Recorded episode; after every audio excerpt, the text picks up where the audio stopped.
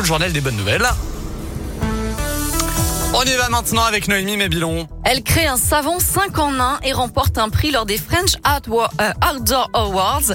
Une lyonnaise a été récompensée récemment pour Neo, un savon solide multi-usage fabriqué en France par la start-up Slowé. Ce savon qui devrait plaire aux voyageurs hein, puisqu'il permet de nettoyer à la fois le corps, les dents, les cheveux, la vaisselle et le linge. C'est bon pour la planète puisque ça évite d'avoir 5 bouteilles de produits différents, euh, différentes. Il ne prend pas de place, il tient dans une toute petite boîte et en plus c'est bon pour la santé puisqu'il est fabriqué principalement avec des huiles végétales bio et des huiles essentielles. On vous parlait il y a quelques jours des prix Goemio. Aujourd'hui, zoom sur Camille Desfailles. Il a été sacré meilleur pâtissier d'Auvergne-Rhône-Alpes par le célèbre Guide Jaune. Et pour tester ses créations, il faut se rendre à Issoire, dans le Puy-de-Dôme. Il officie à l'atelier Issoirien, restaurant étoilé. La montagne raconte qu'il a côtoyé les plus grands chefs pâtissiers avant de laisser aller sa créativité et d'imposer son style sans avoir peur de surprendre. Il aime par exemple marier la framboise à l'oignon rouge. Nous, on ne demande qu'à goûter.